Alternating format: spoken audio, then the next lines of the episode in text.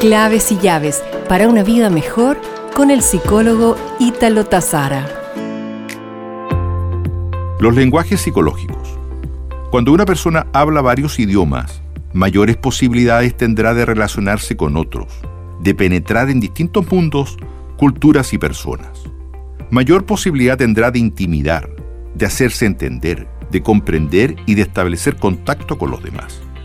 Lo mismo nos sucede con los lenguajes psicológicos, dos de los cuales te compartiré hoy, donde cada uno de nosotros tiene una disposición natural hacia un tipo de lenguaje.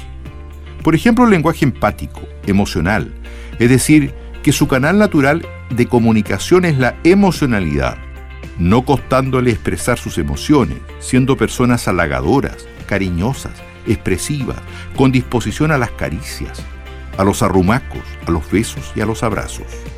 Hay otras personas que en ellas se da más un lenguaje mental, no serán tan expresivas, tan demostrativas, lo cual no quiere decir que no lo sientan con una enorme intensidad, pero su expresión del lenguaje emocional es más contenida, más racional y meditada, más tranquila y menos efervescente. Esta semana estás agradecido por... Nos reencontraremos pronto con más claves y llaves para una vida mejor.